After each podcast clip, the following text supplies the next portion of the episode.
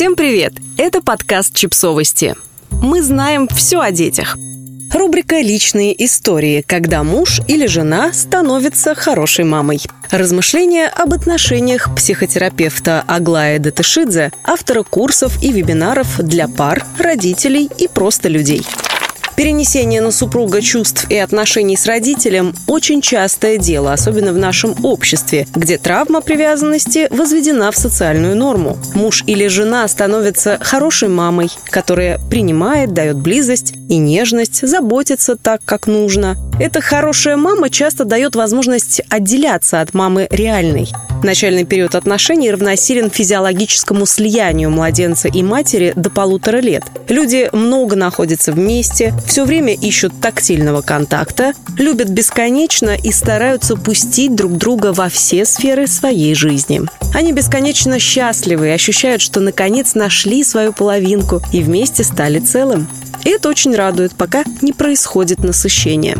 Пока взрослый ребенок, который напитался вниманием и заботой от хорошего родителя, не начинает расти. Тогда начинается кризис отделения, своеобразный кризис полутора лет. В этот момент поддержка еще нужна, но нужно уже и много свободы.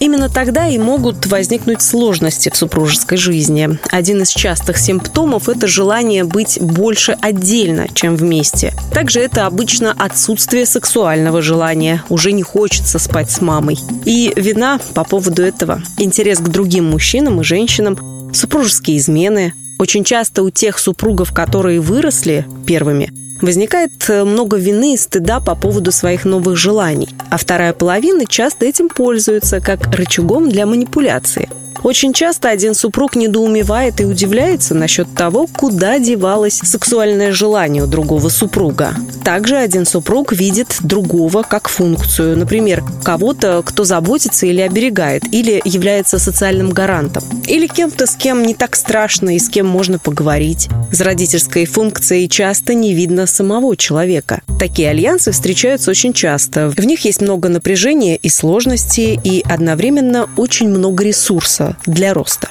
Для того, чтобы понять, что вы растете.